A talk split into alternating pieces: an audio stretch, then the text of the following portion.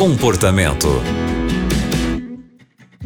Oi, está começando o programa Comportamento aqui na Rádio Novo Tempo. Você é muito bem-vindo ao Comportamento de hoje.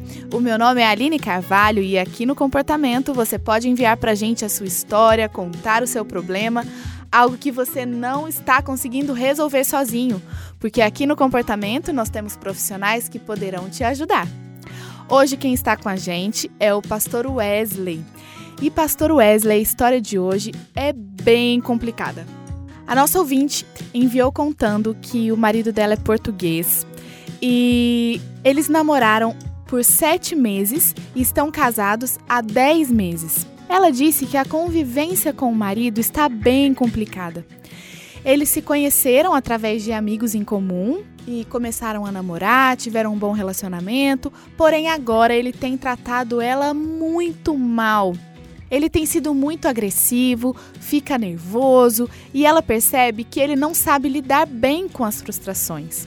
Ela acredita que isso pode ter a ver com o passado dele, com o que ele viveu com os pais e até mesmo no primeiro casamento em que ele teve. Pastor, ela pede a nossa ajuda e como você poderia ajudar essa nossa ouvinte? Aline, que bom estar com você mais uma vez. A pessoa que escreveu essa carta, ela tem uma, uma concepção, uma consciência da realidade muito clara. E eu tiro o chapéu para ela. Porque ela termina a carta colocando todos os reconhecimentos dos aspectos positivos que ela tem dele e de perceber que esse comportamento dele pode ser consequência de um passado, de uma infância, de uma influência paterna e tudo mais. O que fazer? Primeiro lugar, muita oração. Segundo lugar, conversar com o cônjuge toda vez que houver uma situação de constrangimento e de humilhação, e abrir o coração com amor, com seriedade e com firmeza, dizer: Me senti muito ferida pela tua atitude, pela forma como você me tratou. Realmente não gostaria que você fizesse isso de novo comigo. Ter uma conversa toda vez nessa situação, ter uma conversa.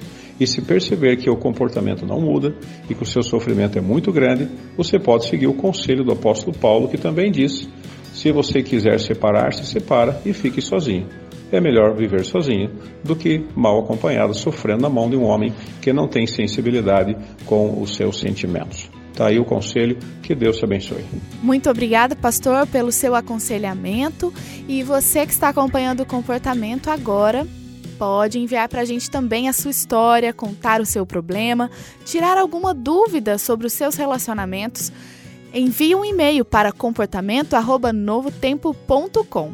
Muito obrigado pela companhia e até o próximo programa. Você também encontra o comportamento em youtube.com/novotempo rádio.